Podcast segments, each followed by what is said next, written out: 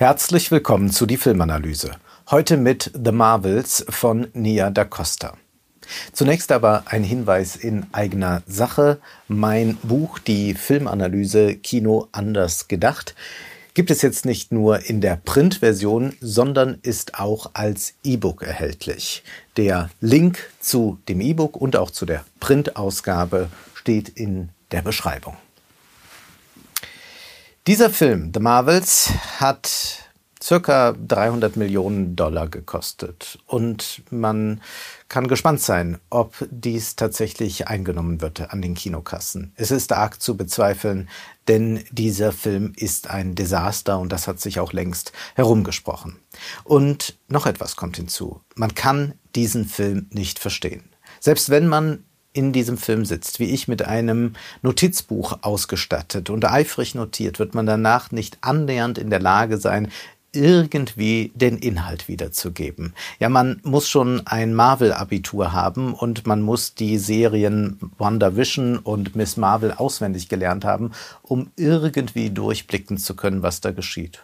Und so machen wir es uns heute ein bisschen einfacher. Und ich verlese äh, zumindest die erste Hälfte der Inhaltszusammenfassung der amerikanischen Wikipedia-Seite, damit wir einen kleinen Überblick über das Geschehen bekommen. Also lesen wir das einmal zur Freude. Der Zusammenbruch der obersten Intelligenz führt zu einem Bürgerkrieg zwischen den Kree-Spezies und ihrer Heimatwelt Hala. Der Konflikt macht den Planeten unfruchtbar, da er seine Luft, sein Wasser und sein Sonnenlicht verliert. Darben, der neue Anführer der Kree, holt sich die eine Hälfte der Quantenbänder zurück, von denen Kamala Khan die andere Hälfte besitzt. Darben macht sich die Kraft des Bandes zunutze, koppelt es mit dem Stab, der sogenannten Universalwaffe, und benutzt diese, um einen Sprungpunkt im Weltraum zu zerreißen. Die daraus resultierende Anomalie wird von Sword erkannt. In der Zwischenzeit führt Nick Fury, der sich jetzt auf der Saber-Raumstation befindet, Friedensgespräche zwischen den Kree und dem Skrull-Imperium. Fury bittet Carol Danvers und Monica Rambeau, eine Sprungpunktanomalie in der Nähe von Saber zu untersuchen. Als Rambeau die Anomalie berührt, tauschen sie, Danvers und Kamala durch Teleportation die Plätze. Der Wechsel führt dazu, dass die drei gegen die Krehfeinde des jeweils anderen kämpfen und das Haus der Kahns in ihrem Kielwasser zerstören lassen. Während die drei Frauen an ihre ursprünglichen Orte zurückkehren, besuchen Fury und Rambo Camella auf der Erde. Während Camilla eifrig ihre Kräfte demonstriert, tauscht sie den Platz mit Danvers. Als Danvers wegfliegt, tauscht sie in der Luft den Platz mit Camilla. Die Gruppe vermutet, dass die lichtbasierten Kräfte von Danvers, Rambeau und Camilla durch Quantenverschränkung miteinander verbunden sind und dass sie die Plätze tauschen, wenn einer von ihnen seine Kräfte einsetzt. Die drei treffen sich in einer Skrull-Flüchtlingskolonie auf dem Planeten Tarnax, wo sich Gespräche über seine Umsiedlung aufgelöst haben. Darben reißt einen weiteren Sprungpunkt auf, der die Atmosphäre von Tarnax nach Halla leitet, um die Luft wiederherzustellen. Wir sind im Reich des Fabulierens äh, und wir können immer weiter und weiter machen. Tun wir das doch mal. Nehmen wir diese Inhaltszusammenfassung und geben sie ChatGPT und bitten wir ChatGPT, eine ähnliche Geschichte mit anderen Namen und viel Kreativität uns zu erzählen. Und dann kommt Folgendes dabei heraus. Auf dem intergalaktischen Planeten Zylox, einst eine Station höherer Vernunft, entspann sich ein Kontinuum des dissonanten Wahnsinns. Der kollektive Kollaps des Mentalnetzes führte zu einem Bürgerkrieg zwischen den Zylonenspezies. Der konfusionale Konflikt entzog dem Planeten seine kognitiven Ressourcen, seine kohärente Ätherik und sein strukturiertes Lumineszenzgewebe. Inmitten dieses hyperkosmischen Chaos manifestiert sich Da Elonix, ein aufstrebender Archont der Zylonauten, zu einer neuen Form der Ermächtigung mit dem Ziel, die Quantenmatrixen, von denen Kamara Daphnex die eine Fraktion innehat, wieder zu synergisieren. Er begibt sich auf eine ambivalente Quest. Da Elonix manipuliert geschickt die Potenz der Matrizis durch eine Konjunktion mit dem mythischen Zepter der Zirkumstellarwaffe. Diese Konjunktion ist eine Dimensionsanomalie in das Raum-Zeit-Kontinuum, das von der panuniversellen Organisation SIR entdeckt wird. Unterdessen auf dem Odyssee Astrallaboratorium versucht Nix Faradon verzweifelt Konsens zwischen den rivalisierenden Zylonen und dem Skrell-Imperium zu stiften. In seinem Bemühen, die sich entfachende Dissonanz zu entwirren, beauftragt er Clarity Duskix und Mirrod Rayara eine anomale Singularität in den Unendlichkeiten der Odyssee zu sondieren.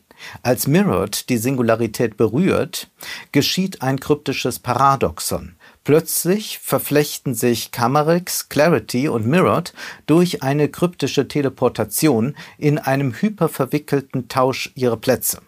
Während die drei Existenzen versuchen, in ihre primären Lokalitäten zurückzukehren, manifestieren sich Fardex und Rayara auf dem Planeten Terminus, um Camarix anzutreffen. Wir können also hier sehen, dass ChatGPT äh, dem Wahnsinn, der in Hollywood äh, präsentiert und fabriziert wird, durchaus gleichkommen kann. Äh, jedoch äh, unterschätzen wir ChatGPT, denn ChatGPT könnte uns auch eine gute, stringente, kluge Geschichte erzählen und wäre also damit den Drehbuchautoren von Hollywood weit überlegen. Was ist hier eigentlich los, dass wir fortwährend von Marvel nur noch solche Geschichten präsentiert bekommen, wo alles Irrsinn ist, wo nur noch fabuliert wird, wo es eigentlich um nichts mehr geht, außer ein paar Easter Eggs zu entdecken? Wir sind hier in einem Universum, das ja eigentlich uns nochmal die große Erzählung präsentieren will. Hier soll nochmal der erzählerische Bogen gespannt werden über viele, viele Teile, Fortsetzungen hinweg weg. Aber das Gegenteil ist ja der Fall. Wer jetzt sagt, wir sollten die Geschichte nicht so ernst nehmen, es geht doch eigentlich nur um Spaß, unterschätzt ja, dass es hier permanent um die Geschichte geht. Sonst könnte man ja einfach eine 0815-Geschichte erzählen, irgendwas, Boy meets Girl im Weltall, was auch immer, und könnte dann seine Späße treiben. Das wäre sicherlich unterhaltsamer als das, was uns Marvel hier präsentiert. Es geht ja permanent darum, einen großen Bogen zu spannen, und dabei tun sich so viele Logiklöcher auf, dass man jetzt viele, viele Quantensprünge braucht, um diese in irgendeiner Weise zu überwinden. Aber eigentlich sind wir längst in ein tief tiefes schwarzes Loch gefallen und Marvel macht immer weiter. Wenn es hier nicht um eine Geschichte gehen würde, dann könnte man tatsächlich nur noch Clips aneinander rein. Und tatsächlich hat der Film diese Clipstruktur. Irgendwelche Einfälle werden aneinander gebastelt. Aber dass es doch noch um die Geschichte geht, sieht man daran, dass die Figuren sich laufend über die Geschichte verständigen müssen. Es gibt in dem Sinne kaum noch Hand Handlung, die durch Handeln vorangetrieben wird, sondern eigentlich wird die gesamte Handlung nur noch vorangetrieben und kann überhaupt stattfinden, weil sie fortwährend erklärt wird. Die Figuren treten auch gar nicht mehr in Erscheinung, um sich miteinander zu unterhalten über irgendein Thema, sondern müssen sich zunächst einmal verständigen, wer sie überhaupt sind, welche Position sie innehaben und aus welchen Gründen sie jetzt nur so oder so handeln können. Was wir hier erleben in den Weiten des Alls mit all den vielen Planeten und Galaxien ist, dass wir es mit extrem determinierten Figuren zu tun haben, die irgendwie sich einpassen müssen in dieses Marvel-Universum, das so konstruiert ist, dass man zwar riesige Logiklöcher hat, aber zugleich keine Spielräume hat zur kreativen Entfaltung. Das Marvel-Universum versucht fortwährend Sinn herzustellen. Da soll etwas Übergeordnetes aufgebaut werden. Und wir beobachten jetzt aber schon seit einiger Zeit, und hier in The Marvels wird es am allerdeutlichsten, dass gar kein Sinn sich mehr herstellen lässt. Also diese große These von Lyotard, dass wir das Ende der großen Erzählung erleben, dass es nicht mehr die sinnstiftenden Zusammenhänge gibt, das scheint sich hier noch einmal zu bestätigen. Wir sehen reines Flickwerk. Ein Flickwerk, das uns sicherlich aber auch an die aktuelle Geopolitik erinnern kann. Möglicherweise haben wir es hier tatsächlich mit den besten Spiegeln unserer Zeit zu tun bei den Marvel-Filmen. Denn was sind denn Sprungpunkte anderes, wo man mal da und dorthin wechseln kann, mal der eine, mal der andere ist, als das, was wir beobachten in den geopolitischen Konflikten, wo mal ein Präsident Erdogan äh, der Freund ist, mal der Feind ist, mal der nützliche Idiot. Äh, wir werden ihn in irgendeiner Weise brauchen oder nicht brauchen. Die ganze Zeit ändert sich unsere Konstellation, äh, je nach den anderen geopolitischen Entwicklungen zu Erdogan oder unser Verhältnis zu Aserbaidschan oder unser Verhältnis zu Katar. Wir sehen also in dieser permanenten Konfusion der Geopolitik äh, durchaus Ähnliches wie das, was uns The Marvels präsentiert. Eigentlich gibt es auch hier keine übergeordnete Erzählung mehr des Westens oder äh, der äh, wertegeleiteten Außenpolitik, sondern wir erleben nur noch Flickwerk und man hofft, dass äh, man, wo man hier gerade etwas zusammenklöppelt, sich nicht hinten schon wieder etwas löst. Also in gewisser Weise können wir diese Marvel-Filme, die wir hier laufen vor uns haben, tatsächlich als die Kinder unserer Zeit schlechthin erkennen. Und noch etwas scheint sich ja auszudrücken darin, dass immer hin und her gesprungen werden kann, dass die Zeit fast keine Rolle mehr spielt, dass alle äh, ähm, äh, Wege überwunden werden können mit einem Fingerschnipp. Daran zeigt sich doch auch etwas, wie nah an uns alles herangerückt ist. Jeder Krieg und jeder Konflikt. Wir können dazu noch einmal nachlesen bei äh, Paul Virilio in seinem Buch Geschwindigkeit und Politik. Darin sagt der Geschwindigkeitstheoretiker Folgendes, und man achte mal auf den Stil, der vielleicht der Zusammenfassung des Marvel-Films und der ChatGPT-Version doch in gewisser Weise ähnlich ist. Das Manöver, das früher darin bestand, Terrain aufzugeben, um Zeit zu gewinnen, hat jeden Sinn verloren. Gegenwärtig ist Zeitgewinn ausschließlich eine Angelegenheit von Vektoren und das Territorium hat seine Bedeutung zugunsten des Projektils verloren. Der strategische Wert des Nichtortes der Geschwindigkeit hat tatsächlich den des Ortes endgültig abgelöst und die Frage des Zeitbesitzes hat die der territorialen Aneignung erneuert. In diesem geografischen Zusammenschub, der jener von Alfred Wegener beschriebenen Erdbewegung ähnelt, bekommt das Binom Feuer-Bewegung eine neue Bedeutung. Das Distinguo zwischen der Destruktionsmacht des Feuers und der Penetrationsmacht der Bewegung des Vehikels verliert tendenziell seine Gültigkeit. Mit dem Überschallvektor vermischen sich Destruktion und Penetration der Unmittelbarkeit der Aktion über große Distanzen korrespondiert die Niederlage des überraschten Gegners, aber auch die Niederlage der Welt als Boden, Entfernung und Materie. Und so fasst Virilio zusammen. Wir müssen zur Kenntnis nehmen, dass die geografische Lokalisierung endgültig ihren strategischen Wert verloren zu haben scheint und dass umgekehrt eben dieser Wert der Nicht-Lokalisierbarkeit des Vektors zukommt, eines Vektors, der permanent in Bewegung ist und dem es völlig egal ist, ob er in der Luft, im Raum unter der Meeresoberfläche oder unter der Erde sich befindet. Was allein zählt, ist die Geschwindigkeit des bewegten Körpers und die Nichtwahrnehmbarkeit seiner Bahn.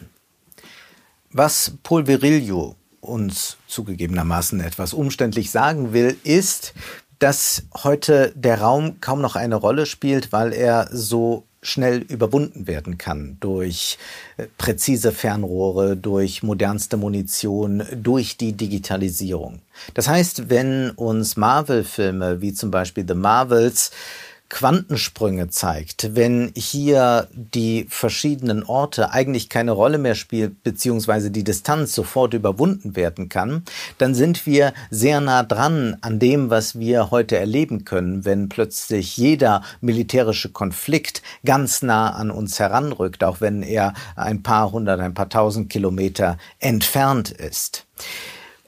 Und darüber hinaus müssen wir aber auch festhalten, dass uns äh, die Marvel-Filme damit ein Abbild unserer Zeit liefern, aber sie tun das weder auf lehrreiche noch auf vergnügliche Weise, sondern sie fügen nur unserer Verwirrung noch eine cineastische Verwirrung hinzu. Aber sprechen wir auch darüber, dass durchaus Potenzial vorhanden wäre in diesem Film. Es ist ja ein Film, in dem drei Frauen im Mittelpunkt stehen und diese könnten sich ein bisschen losgelöst von dieser doch sehr trägen, schwerfälligen Handlung ja miteinander auf äh, lustvolle, interessante Weise verständigen. Hier könnten tatsächlich wunderbare Szenen entstehen und in Ansätzen ist es mitunter spürbar, aber dann wird nichts damit gemacht. Man könnte eine Marvel-Version der Golden Girls daraus machen können, aber so etwas trauen sich die Macher nicht, weil sie in dieser Universumslogik gefangen sind und deshalb diese Handlung immer fortspinnen müssen.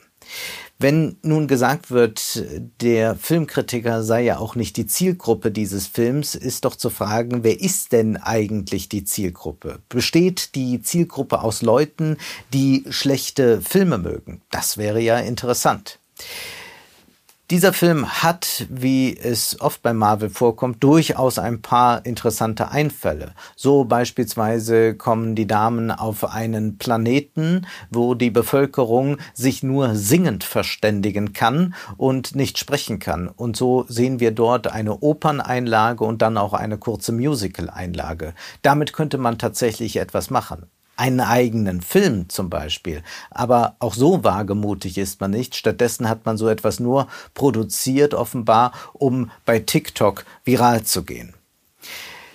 Ja, es ist ein sehr eklektisch angelegtes Werk. Aber wenn wir vom Eklektizismus reden, sollten wir die christliche eklektizistische Devise uns verinnerlichen, die da heißt, prüft alles und behaltet das Gute. Genau das Gegenteil macht Marvel. Da heißt es eher, prüft alles und behaltet das Schlechte. Aber lassen wir das jammern und verkünden wir zum Schluss eine gute Nachricht. Denn dieser Film ist, hat man ihn gesehen, sofort wieder vergessen. Und so wird es mit fast allen Marvel-Filmen sein. Das ist die gute Nachricht. Bald wird alles vergessen sein. Diese Marvel-Filme werden alle im Abgrund der Filmgeschichte verschwinden. Man wird sich künftig vielleicht noch hin und wieder aus historischem Interesse über diese Werke beugen, um die Irrungen und Wirrungen unserer Zeit nachspüren zu können. Man wird anhand von The Marvels nachvollziehen können, wie viel geschaut und wie wenig gesehen wurde. Das war die Filmanalyse mit Wolfgang M. Schmidt. Ihr könnt den Podcast finanziell unterstützen. Entweder unter www.paypal.me-filmanalyse oder unter der in der Beschreibung angegebenen Bankverbindung. Vielen Dank.